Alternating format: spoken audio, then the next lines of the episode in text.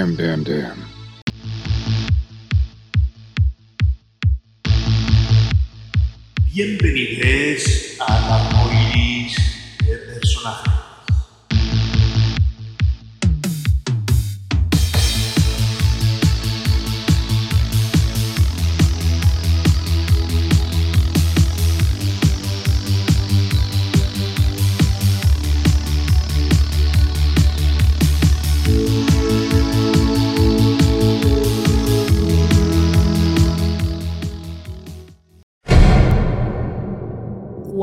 ti eres tú? ¿Eres consciente de que llevas un software de serie instalado sobre los hombros? Se trata de tu sistema de creencias, el principal responsable de que hagas una cosa y pienses todo lo contrario. Es el imaginario colectivo, la realidad consensuada y el paradigma dominante que dirige nuestras vidas sin que sepamos cómo. Te cuento esto porque he creado el método La Brújula del Macroconocimiento.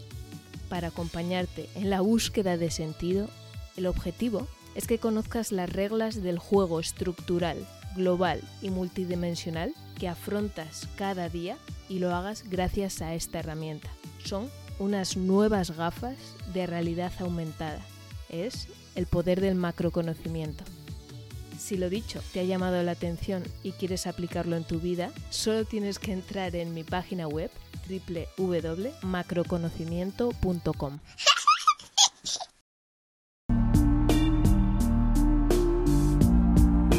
Asimismo, te invito a seguir al arcoiris de personajes en Instagram, arroba arcoiris de personajes, y a dejar tus comentarios en cada plataforma desde la que se distribuye este podcast y a dejar tus comentarios.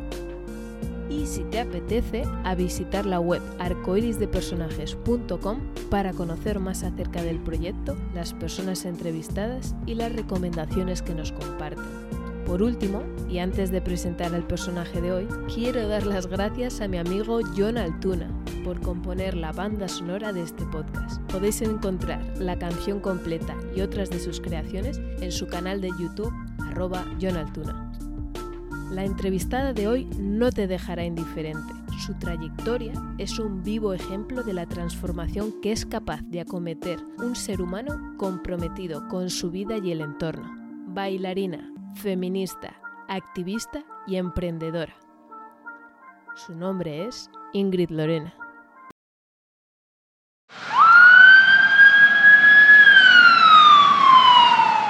Aviso, por problemas técnicos, fue mi primera vez. Esta grabación comienza en el minuto 5. Sin más dilación, adelante entrevista. Tengo otra preguntita por aquí que dice, si hoy encarnases en un color de la paleta del arco iris, ¿cuál serías? ¡Guau! En vez de ser persona sería un color, ¿no? Sí. Hoy. Hoy. Ah, hoy. Mm. A ver. Bueno, pues me ha venido lo primero fucsia, que fucsia que es, podría decir que es uno de mi color favorito y sí, me ha venido de... Hoy si fuera un color, sí, fucsia. Potente. Sin qué no puedes vivir. Hmm. Sin que no puedo vivir. Mm. Sin relaciones humanas, sin contacto interpersonal. Sí. ¿Has vivido sin él? ¿O sin estas relaciones? Mm. Bueno, es una pregunta que yo mismo ah, es improvisada y yo mismo pienso como en que es prácticamente imposible. Lo que te he preguntado me parece que ya de por sí tiene un no por respuesta, ya que toda persona desde el momento en que nace está con- interrelacionada con Mm. las personas que le rodean y no puede sobrevivir sin otras personas con las que tiene una relación. Mm. Claro, sí que quizá no, no por completo, pero sí que he estado en momentos en que no estaba con mucha gente, ¿no? Entonces sí que estar en un, eh, en un espacio físico que este era un pueblo en el que no, no podía relacionarme con mucha gente y, y estaba muy conectada con la naturaleza, estaba con mucha calma, ¿no? Con, como con mucha riqueza, ¿no? De, de, muchas cosas, pero notaba esto que quizá para otra persona estar, por ejemplo, simplemente en la naturaleza tal, ya estaría llena, ¿no? Y yo sí que noté que para mí es muy importante relaciones, las relaciones a menudo, ¿no? No una vez a la semana, una vez al mes, un fin de semana, no sé, al mes, ¿no? Un encuentro de verano, no, como a menudo para mí. ¿Diario? Mm. Es como estar con amigas a diario. Mm. Sí, teniendo mi espacio, porque también he vivido quizá el de estar en, en conjunto a diario todo el tiempo, quizá. Entonces, a diario sí, teniendo un espacio individual, ¿no? Hay que, hay que poder ir a tener yo un espacio de soledad conmigo o, de descanso, pero sí, bastante a menudo. Podría decir quizás, si no a diario, eh, cada dos días, por ejemplo, podría ser. Cuando dices que has vivido, yo entiendo, no sé qué palabra has utilizado, si es en grupo o con varias personas, es porque vivías en un colectivo. Eh, sí. O una bueno, mi madre diría una comuna. Sí, una comuna.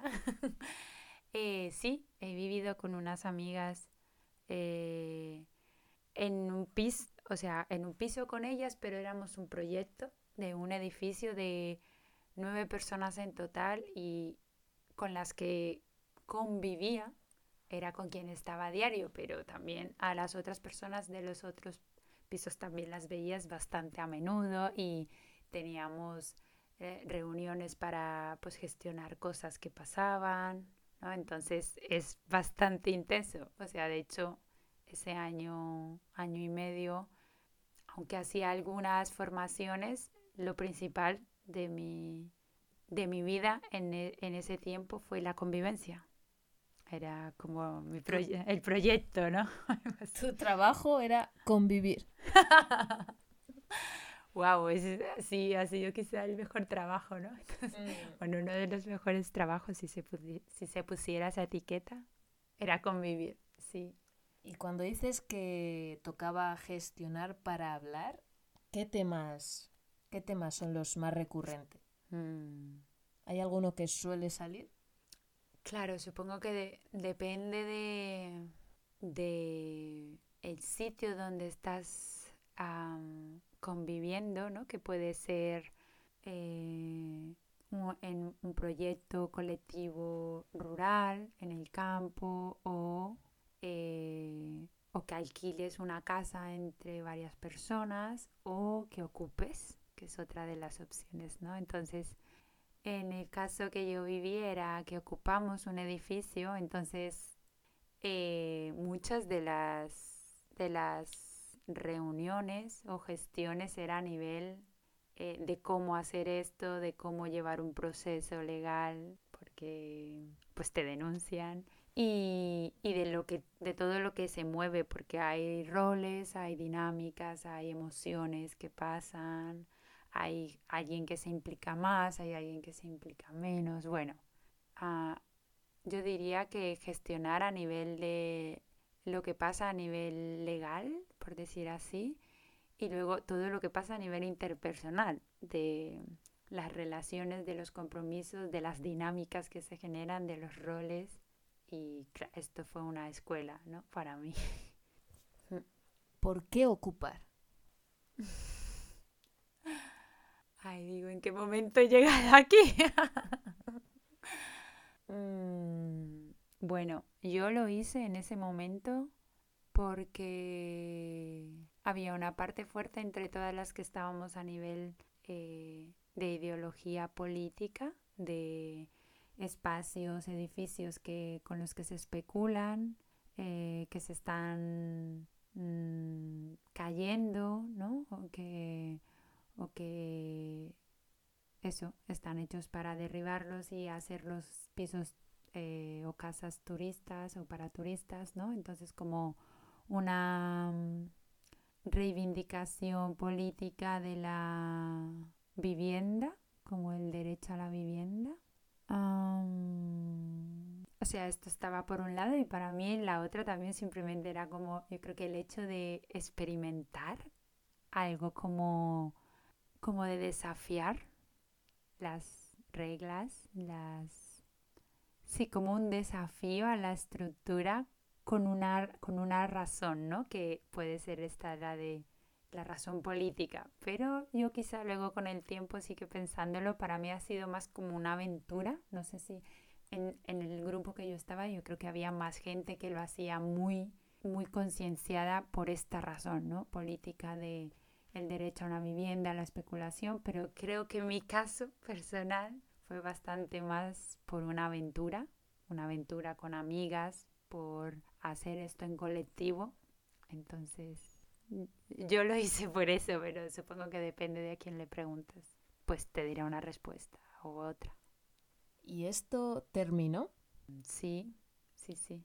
Mm, estuvimos juntas un año eh, luego el edificio siguió ocupado dos años más, un año por como colegas cercanas también o, algunas que vivieron y luego vinieron nuevas y otro año por otra gente que no ocupó y finalmente eh, finalmente han derribado el, el edificio.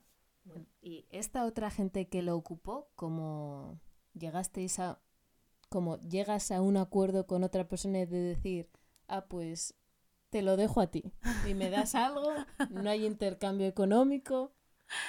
Pues no, la verdad que, o sea, la última duró tres años, ¿no? Entonces el segundo año estuvieron eh, eh, personas que estaban en los otros pisos, que eran, eran colegas, pero no eran las, las personas con las que yo convivía, como que esas nos fuimos.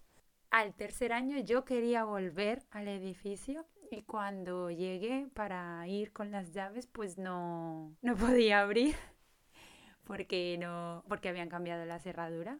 Vale. Entonces fue como que no, no llegamos a un acuerdo. Otras personas que ocupan también, como había estado en verano sin gente, pues entraron y lo reocuparon. Ocuparon a, a los ocupas. Otros ocupas. Sí me gusta mucho este tema, como pienso que tiene mucha, mucha amiga, llamémoslo, mucho interés, porque además es un tema muy mediático. Yo lo escucho, no veo la tele desde hace muchos años, pero incluso lo escucho entre la gente mayor o que me dicen, ay, los ocupas, Satán. y em, también tengo una batería de preguntas y muy interesantes también vamos a continuar. Porque estoy segura de que el personaje de hoy nos va a traer unas cuantas sorpresas, unas cuantas etapas en su vida. La siguiente pregunta dice así, ¿de quién has bebido? ¿Has tenido alguna guía o mentor, mentora? Mm. Hmm.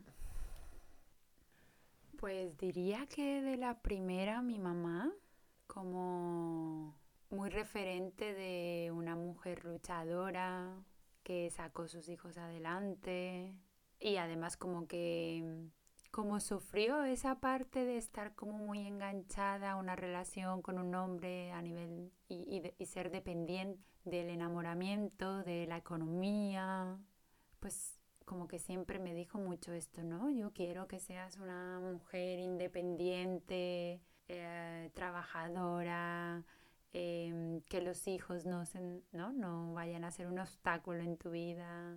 Entonces diría que la primera, que esto lo he visto con el tiempo, ¿no? Igual no es que haya dicho, ah, sí, la primera era mi mamá, ¿no? Sino como, pero sí que ver que fue la, la que, quizá la primera que puso esa semilla, ¿no? De decir, Luego, para mí ha sido muy importante el feminismo y el activismo social ha, ha estado unos años en mi vida y me ha hecho crecer mucho, me ha hecho tomar mucha conciencia también y para mí el feminismo me hizo reconstruirme de una relación de la que salí. Entonces, ah, el feminismo y con ellos eran las, las otras compas con las que estaba ahí. Entonces, mucha fuerza de tus iguales, sentirte comprendida, apoyo, ¿no? Mucho apoyo, mucha fuerza, ¿no? Una vez que empiezas a recuperarte, a decir, wow, sí, ¿no? somos increíbles y podemos hacer muchas cosas. Mucha fuerza que da también un, algo de un grupo,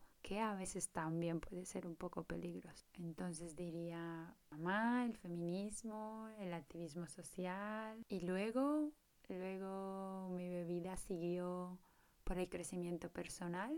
Cuando en el activismo encontré encontré un poco de saturación en la en el enfado, en la queja y ya no me servía mucho esta parte quizá de confrontación y llegaron a mí por no sé por diferentes amigas así esta parte más de el crecimiento personal y la espiritualidad.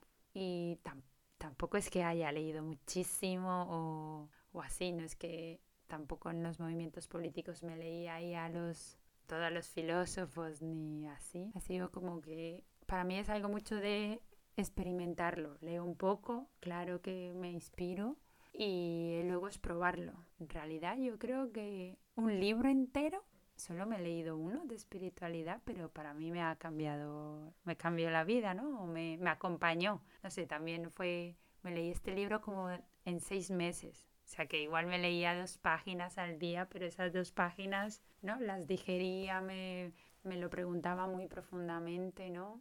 Y es el del poder de la hora. De Eckhart Tolle. Ajá. Y luego una amiga que también estaba en este camino, entonces pues charlábamos mucho sobre estas cuestiones, ¿no? Como el sentido de el propósito de lo que quieres, la confianza, la la conexión con algo más profundo o algo así. Y ahora, como actualmente sería para mí el emprendimiento con lo que estoy. Entonces buscar a gente que lo hace, sí, cómo lo hace, cómo emprendes, cómo creas tu proyecto, cómo consigues hacer realidad tus sueños, vivir de lo que quieres. Y entonces ahí, para mí ahora sería mucho Borja Vilaseca. Un grande Borja. sí, ¿le conoces? Mucho. Fan. sí. Sí, es, es como que ahí no sé si es una parte de suerte, pero es como que justo llega el recurso que necesito y es uno o dos, ¿no? No, no, no estoy como, ay, ahora pues quiero el activismo, entonces me voy a leer todos los libros de no sé qué, documentales, o sea, igual me veo dos o tres cosas, leo dos tal y ya, y con la espiritualidad me pasó y con esto pues también, ¿no? Como quiero emprender y escucho, pero me, a mí me satura, por ejemplo, decir, pues me voy a escuchar todos los días a alguien que emprende. Es como, bueno, no, igual encuentro a alguien que me inspira, una, dos, tres personas, pero es que en el universo de el internet, ¿no? Es como tan grande que yo, a mí me satura a veces. Tengo una pregunta aclaratoria sobre todo tú al otro lado, escuchante, cuando mencionas la palabra activismo político, ¿a, qué te refieres? Como, ¿Podrías explicarnos más? Mm, activista para mí sería como las personas que luchan por causas sociales, ¿no? Entonces ahí hay un gran abanico que en principio es como tú quieres hacer algo con lo que sientes que hay una injusticia o que no se tiene en cuenta, entonces activismo, que igual viene de actuar, actúas socialmente, ¿no? Porque suelen ser como eh, situaciones sociales o cosas que están en la sociedad, ¿no? Dificultades o colectivos en vulnerabilidad que socialmente les pasa algo, ¿no? Entonces, para mí activismo social es actuar por causas sociales, que pueden ser situaciones de desventaja o de injusticia o de no visibilidad. Y entonces es infinito, ¿no? Puede ser desde cosas medioambientales, el hambre del mundo, a la explotación infantil, el patriarcado y el machismo, mm, la violencia. Bueno, es infinito. Puedes, hay miles de activistas sociales y hay miles de temas por los que actuar, ¿no? ¿Y tú en cuáles te centraste? Ah, pues en el activismo social. Yo estuve en un, en un movimiento político anarquista, o sea que seguía unas no sé muchas veces si digo las palabras que son, pero como diría, yo diría como las, la ideología o la filosofía anarquista, que para mí lo sentía muy fuerte porque es la filosofía o la teoría que cuestiona la jerarquía, la autoridad, y entonces para mí cuestiona la raíz de todo, ¿no? Que, es, que son estas dos cosas para mí, la, la jerarquía en todo, en las relaciones, en el mundo, y la autoridad y el, y el autoritarismo. Entonces, yo estuve pues en un movimiento político anarquista, desde ahí en el feminismo, ¿no? Como feminismo, luego el transfeminismo, también pues viví la ocupación, o sea, con estas vertientes, pero yo creo que lo que más, el, el desde el feminismo o transfeminismo, es lo que más me centré. Me encantaría que nos hablases un poco más sobre feminismo porque es fácil escuchar en conversaciones cotidianas cosas como ni feminismo ni machismo, igualitarismo. o ah, feministas son feminazis. o va, feminismo, esto esto no es nada. ¿Por qué? ¿Para qué? ¿Cómo lo entiendes tú? ¿De mm. qué te ha servido? ¿Por qué crees que sirve a tantas personas? Mm. Elige la pregunta tú. ya, porque son muchas. Bueno, para mí fue como, como he dicho antes, me ayudó a reconstruirme. Entonces, desde ahí yo, aunque ahora no esté en un movimiento social como activo, para mí se ha quedado en mi vida y lo llevo en cada conversación que tengo, en cada, en cada acción que hago, en cada, mm, en cada cosa que me planteo, ¿no? Muchas, muchas de las personas que abren esta perspectiva en su vida te dices que te pones las, las gafas violetas, ¿no? No llega un momento que no puedes quitártelas, estás, están siempre ahí. Yo creo que, o sea, que justo estamos en un momento como evolutivo en el que ha tomado fuerza. No es que haya empezado ahora el feminismo, ¿no? Ya lleva muchos años, pero que sí que ha tomado una fuerza por, yo creo que la tecnología ha tenido mucho, mucho que ver.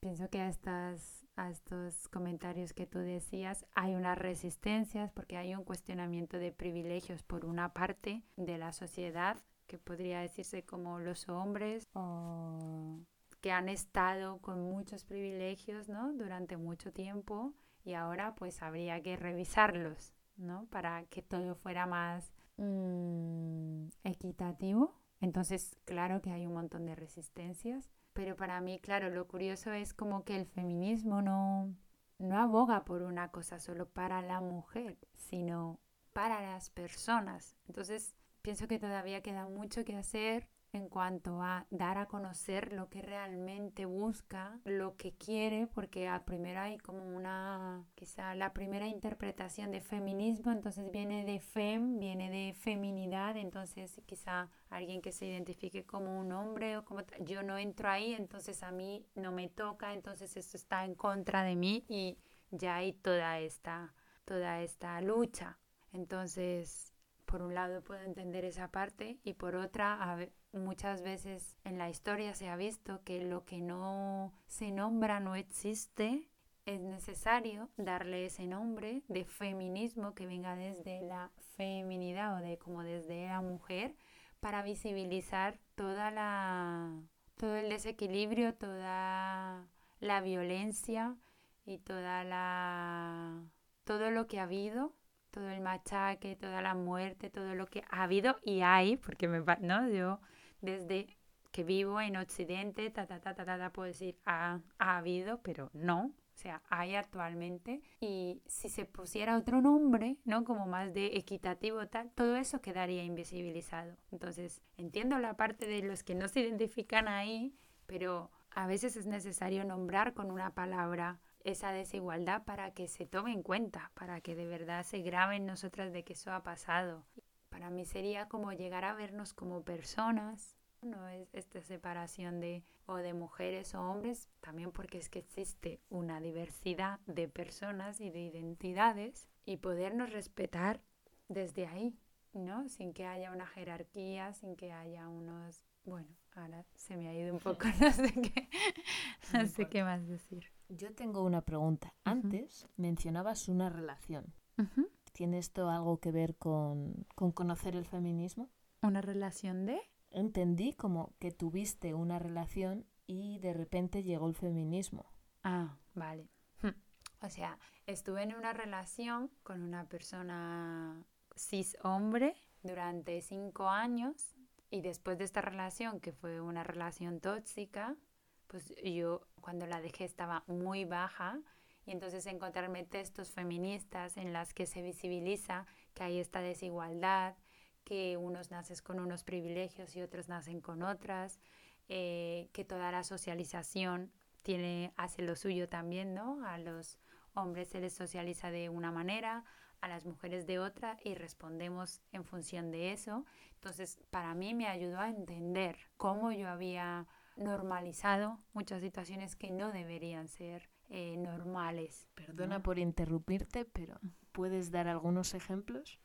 Ah, sí como, como el control o los celos, ¿no? De, bueno, pues es que quizá pues tú eres muy coqueta con otras personas, entonces es normal que se ponga celoso o bueno, te dice estas cosas, yo qué sé, imagínate, no sé, es que sales mucho de fiesta, pues te dice estas cosas por protegerte, porque te se preocupa por ti o hay discusiones y yo preguntaba, era mi primera relación, o sea, relación de enamoramiento, sí, en ese momento pues de pareja.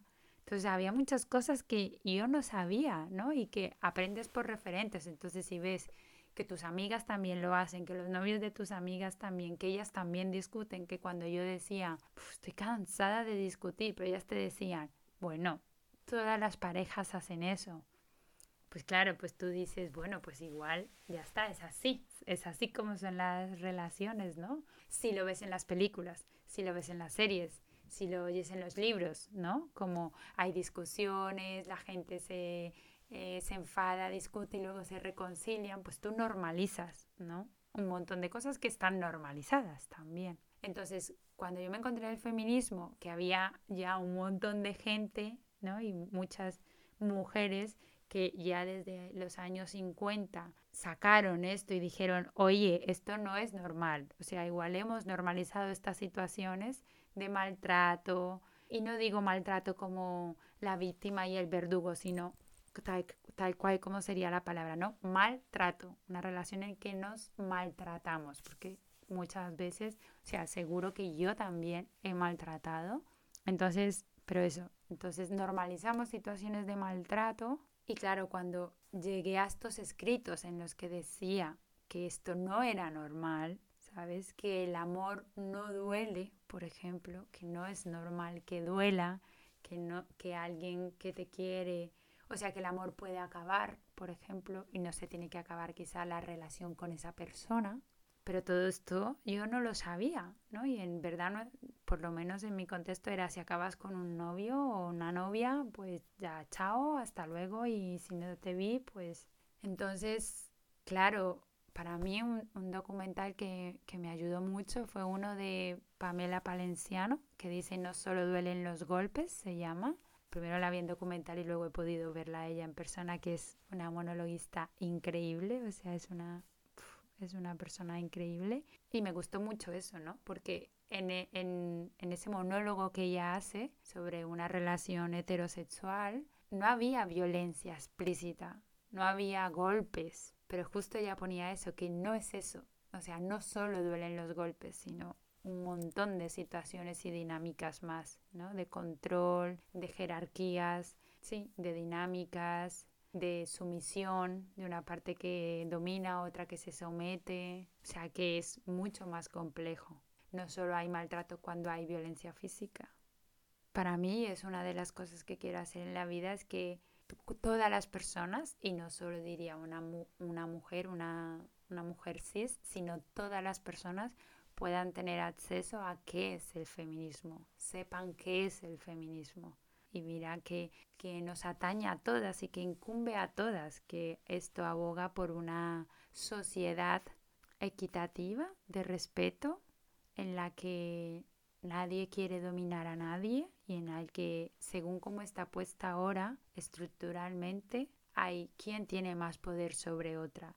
Y la primera se puede ver como de hombre a mujer, pero es que luego hay muchas más, ¿no? O sea, como otras identidades, como personas trans, como en una relación misma de, de homosexual entre dos chicas o dos chicos, esto también pasa. Hay relaciones de maltrato, hay relaciones de jerarquía, hay una parte que somete y otra que es sometida. Entonces como que no es algo que pasa solamente entre hombres y mujeres, pasa entre una madre y una cría, ¿sabes? Pasa entre dos hermanas, dos hermanos. O sea, que estas relaciones y estas dinámicas pasan en, todas las formas interrelacionales que tenemos. Entonces el feminismo no es una cosa solo de hombre y mujer, sino atañe a la forma en que nos relacionamos las personas. Mm.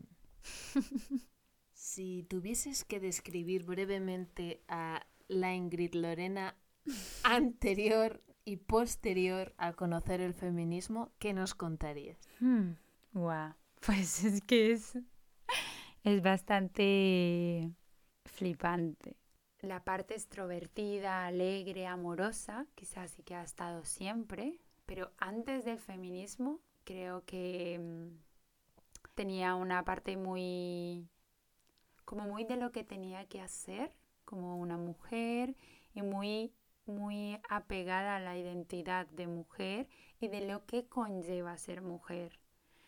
Entonces, como la parte estética, la parte de gustar a los hombres, eh, la parte de agradar, la parte de complacer, poca autoestima en un sentido, o sea, yo no hablaba mucho, no en grupos grandes, quizá con tus amigas sí, pero si era un grupo en el que estaba, pues imagínate tú con tu novio y las otras y así, estaba hablando un poco entre todas, pues yo no hablaba mucho. Siempre tenía inseguridad, pensaba que lo que decía no tenía mucho sentido, eh, que decía tonterías, que bueno, y que esto pasaba en la relación, en plan como esta persona igual sí que me decía cosas de estas, entonces, o sea, pero esta persona y en otras pasará, o sea, alguien te, te puede minar, bueno, te puede minar, puede decirte cosas que te pueden ayudar a minar tu seguridad, tu autoestima, ¿no? Entonces, antes como sí extrovertida, pero muy pegada a esto, para mí también otra parte muy fuerte del feminismo que me ha ayudado a explorar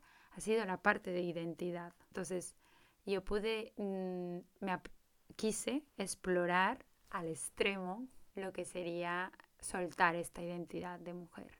¿Qué hiciste?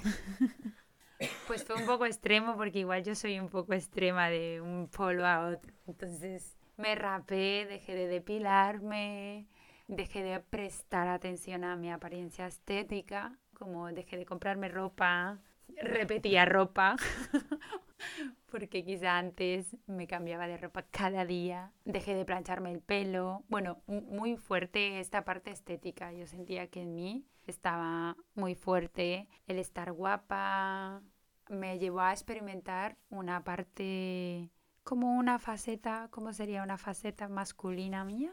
cómo sería no preocuparme de la estética, no preocuparme del cuerpo, no preocuparme del pelo.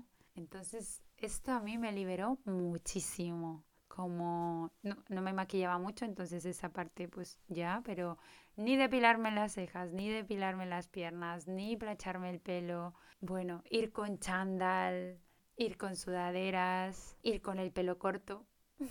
Entonces diría que después del feminismo yo soy mucho más libre, que no digo que, o sea, que esta es mi experiencia y nadie tiene que, o sea, para nadie va a ser igual, ¿no? Pero para mí de las cosas fuertes que me ayudó a ganar mucha seguridad fue soltar la identidad de mujer y lo que eso significaba socialmente. Entonces, ¿cómo me defino ahora o cómo sería después del feminismo? Pues soy una persona, mm, no me considero como ni mujer ni hombre, sino una persona que quiere amarse mucho. Me encanta la seguridad, me encanta sentirme fuerte, me encanta sentirme poderosa, eh, me encanta hacer cosas físicas fuertes eh, y también me encanta ser amorosa, y ser sensible. Entonces para mí es como una mezcla de todo lo que tenemos. Para mí el feminismo lo que me ha dado es que yo puedo tener todo lo que yo quiera y de todo lo, de las opciones que hay socialmente y de lo que hay estéticamente y físicamente. Para mí el feminismo me ha abierto la puerta a la diversidad, a el infinito, las infinitas posibilidades que tienes de ser y de estar. ¿Tienes vestidos ahora? Sí, fue una fase, ¿eh? porque como he dicho, he pasado de un extremo. Entonces quizá estuve más o menos, quizá dos años con una parte de rechazo, o de bueno, de sí, de rechazo y de, de, querer encontrarme bella también desde otra forma, ¿no?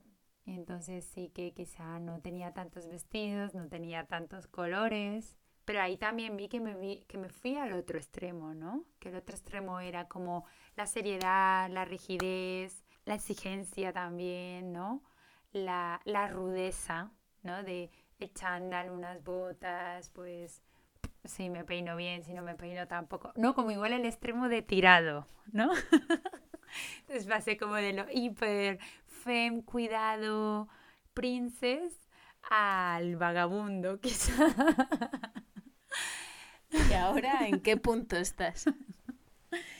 Y ahora estoy ya hace un tiempo mezclándolas, ¿no? Eh, creo que ha nacido otra parte de mezcla de las dos, de quizás antes, antes del feminismo también soy yo, después del feminismo también soy yo y ahora una mezcla de las dos. Y poderla, poderlas utilizar según me apetezca, ¿no? Y entonces ver que hay pues mil momentos para un día ponerme muy fen, muy con energía fem, sensual, un vestido, el pelo suelto, ¿no? Quizá.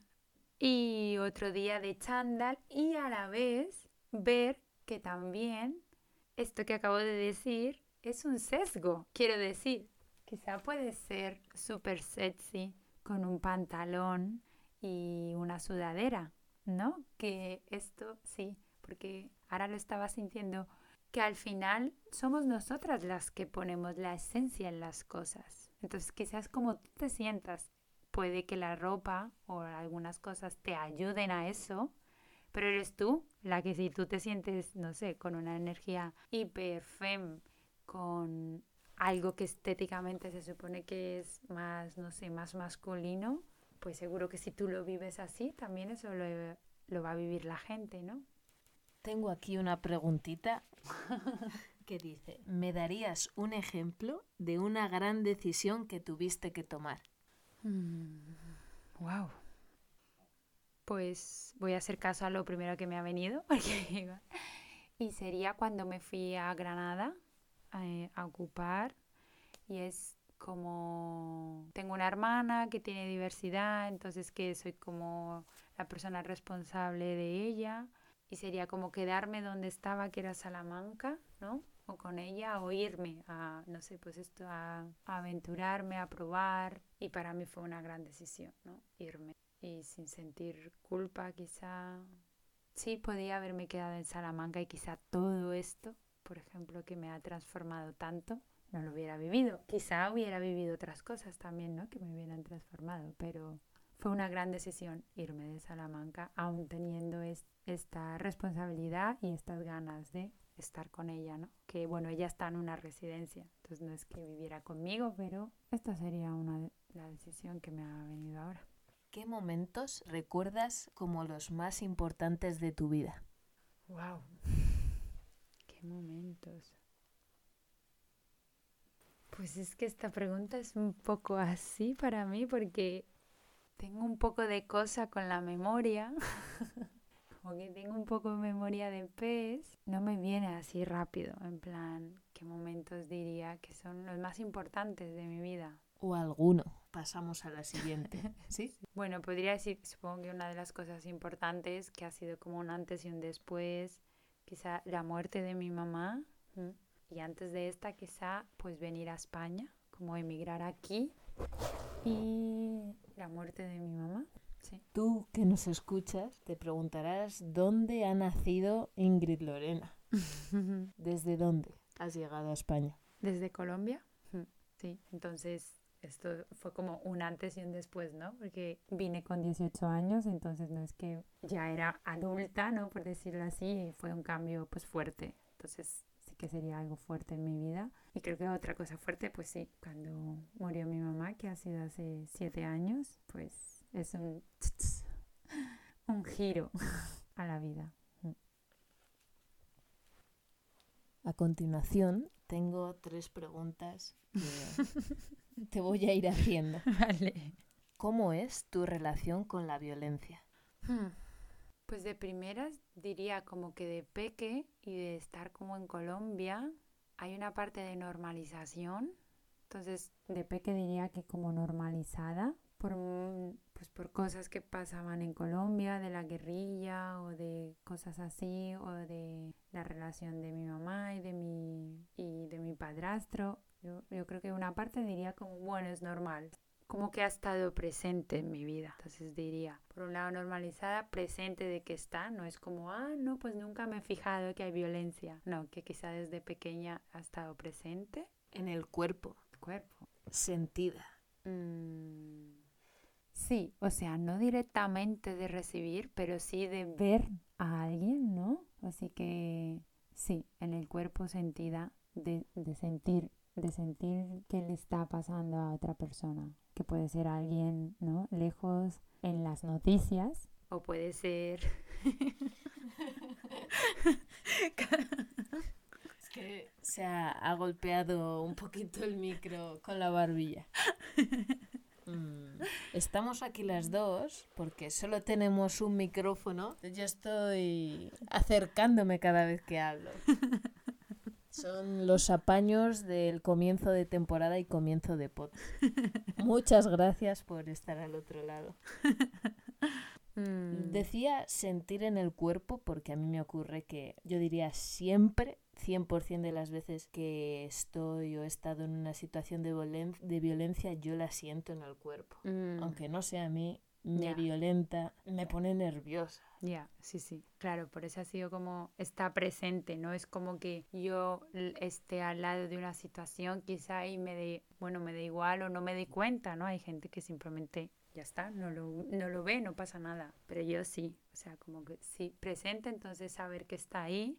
Después del feminismo fue como si, te, si me quitara un pelo enorme o me pusiera unas gafas súper nítidas de decir, "¡Ah! Dios, cuánta violencia hay en la vida, ¿no? En el mundo, en las relaciones, todos los lados.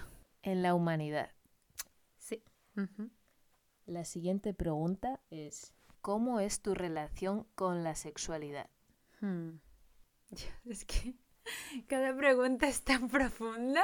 Sí, sí.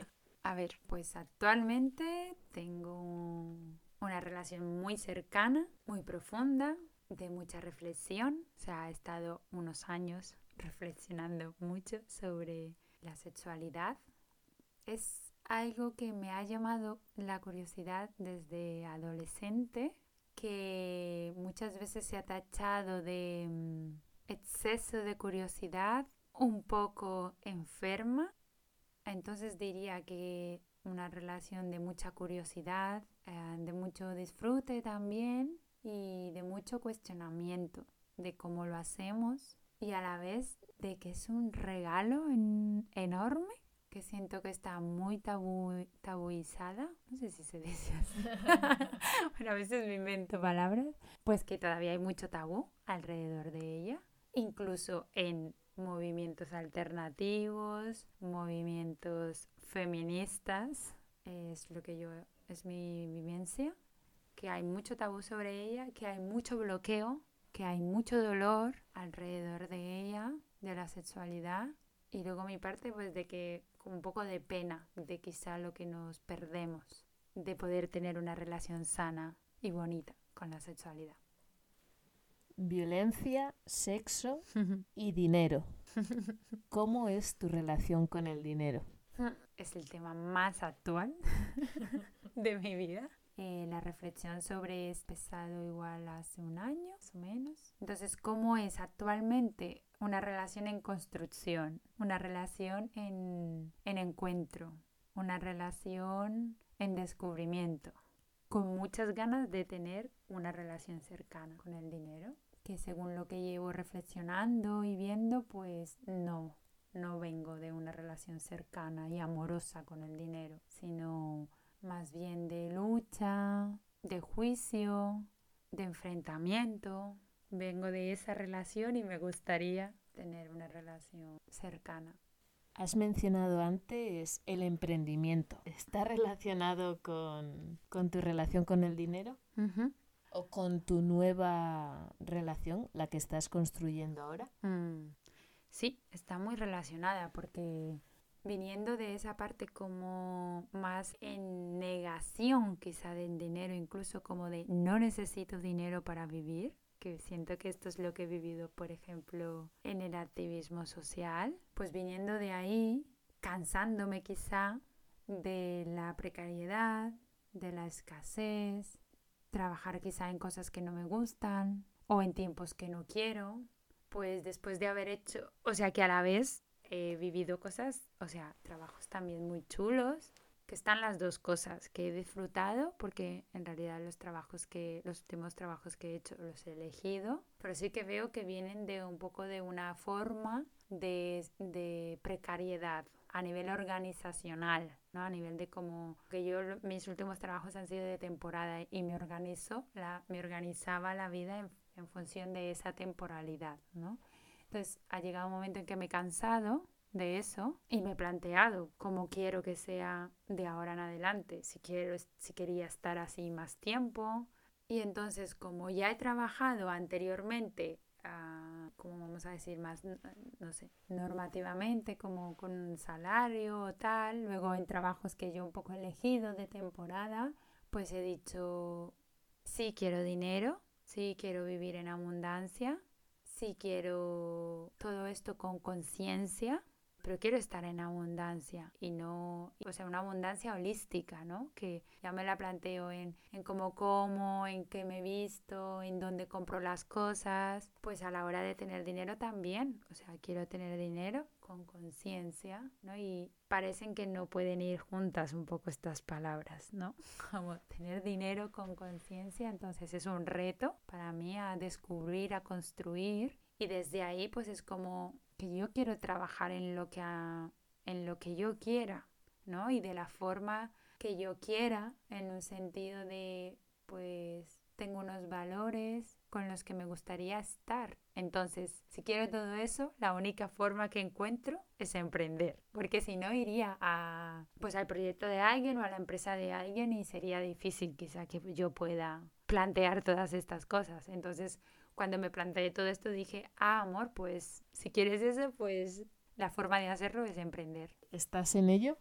Sí, estoy en el camino de descubrir cómo hacerlo y en qué hacerlo. Tengo pistas, creo que, que sé hacia dónde está lo, lo, que más me gusta hacer, como, o como el don se diría, o lo que te apasiona pero todavía no sé exactamente en plan, ah, pues me encanta escribir, pues voy a escribir novelas, imagínate. Pues así de claro no está todavía. Fraguándose.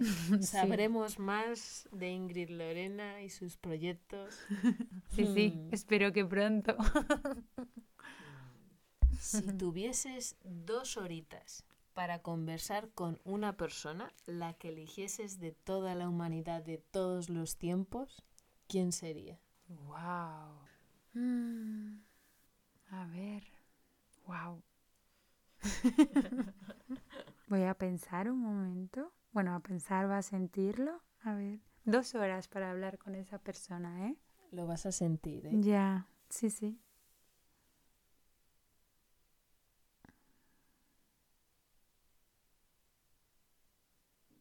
Pues es que no me viene alguien concreto, pero lo que me, me gustaría hablar con un hada.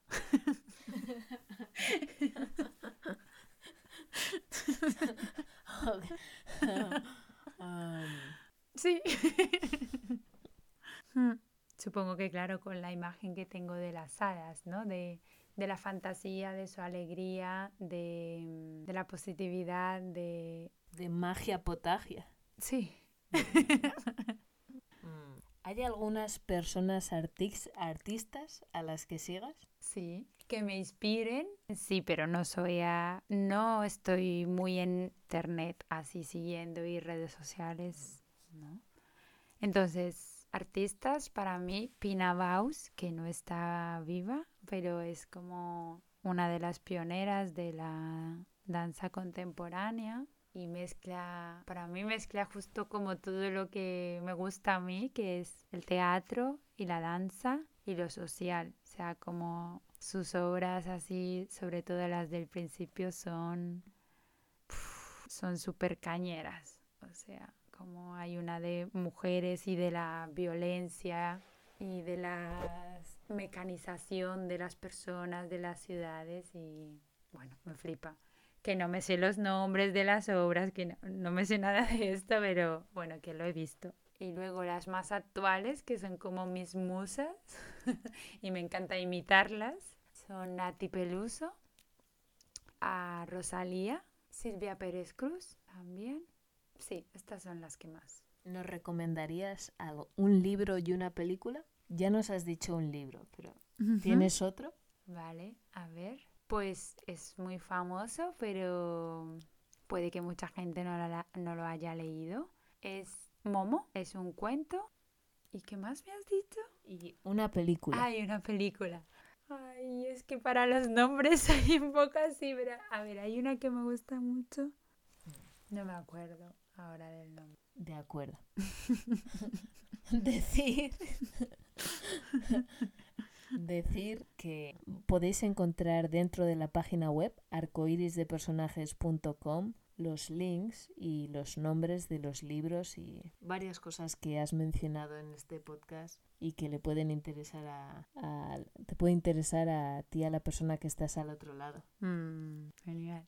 Nos acercamos al final de la entrevista. Mm. ¿Te gustaría añadir algo? Mm, que me gustaría crear cosas para que podamos relacionarnos de una manera más sana y amorosa y cuidadosa. De una de las cosas que, que me gustaría hacer en la vida y que me gustaría vivir y que me gustaría vivir a nivel macro.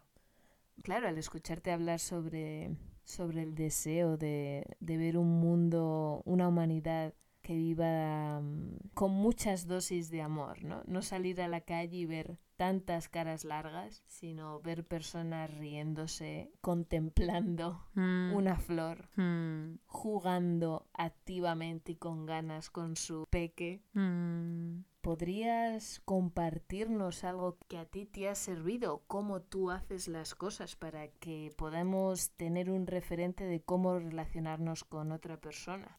¿Cómo hacerlo?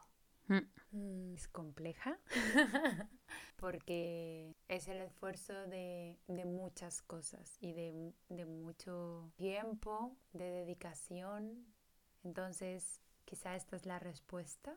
¿Cómo puede, qué puede ayudar para relacionarnos de otra manera? Quien quiera hacerlo. Y creo que sería dedicar tiempo, hacer un esfuerzo de reflexión cómo te relacionas, cómo se relaciona la gente contigo.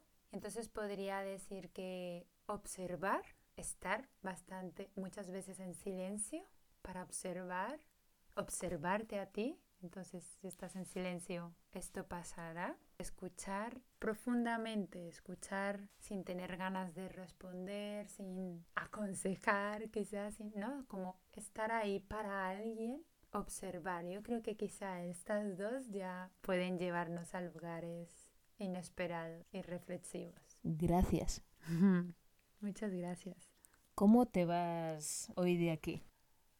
Ha sido un viaje como sorprendida, agradecida, emocionada, un poco como una sensación de revolcada, a ver cómo se diría, como con todas las preguntas que me has hecho, ¿no? Que te lleva al pasado, al presente, al futuro, ¿no? Entonces me viene la imagen de estas bolas como de cristal que suelen vender para Navidad o algo así, para que las mueves y caen copos de nieves, pues así. me encanta. Esta creo que podría ser la, Mm. la imagen. Sí, total, total. Están los pozos abajo tranquilos, los pozos que no se ven y de repente Sí, sí, sí, me, me siento como al principio como si hubiera llegado en esta imagen, quieta, y después de todo esto, pues es como si alguien la hubiera movido, ¿no? Durante toda la, la entrevista y ahora, ¿no? Como bajando, ¿no? ahora cómo están, bajando ya, Sí, están descendiendo. están, sí, está bajando. Muchísimas gracias. Ay, muchas gracias a ti por invitarme, por tu tiempo. Igualmente. Y a toda la gente que quiere escuchar, que le ha interesado este, esta propuesta. Bueno, pues ya está, nos despedimos. Bueno, yo me despido, mando muchísimo, muchísimo amor. Mm, Muchísimas respiraciones profundas. Gracias una vez más y gracias a ti, a la persona que nos ha acompañado. Muchísimas gracias de corazón.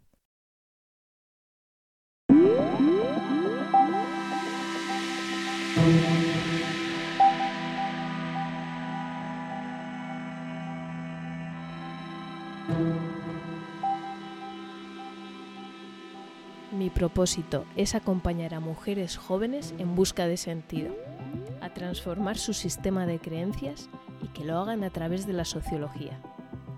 Mis principales valores son la sabiduría, la autenticidad, el cambio, la serenidad y la perseverancia. Mi visión es haber formado a más de mil personas en sociología durante los próximos tres años. ¿Cómo? A través del método La Brújula del Macroconocimiento. Aquí tienes una herramienta que cambiará tu vida para siempre. Una brújula para explorar un nuevo plano de la realidad, social, estructural, global y multidimensional, que hará que consigas posicionarte al fin en tu entorno, generes coherencia, sentido y calma, y vivas con libertad y soberanía. Sabrás de dónde vienes, dónde estás hacia dónde dirigirte. Si todo esto te ha llamado la atención y quieres aplicarlo a tu vida, solo tienes que entrar en mi web macroconocimiento.com. También te animo a dejar tus comentarios y recordarte que el próximo 1 de noviembre tendrás tu próximo personaje del arco iris. Muchas gracias y hasta el próximo capítulo.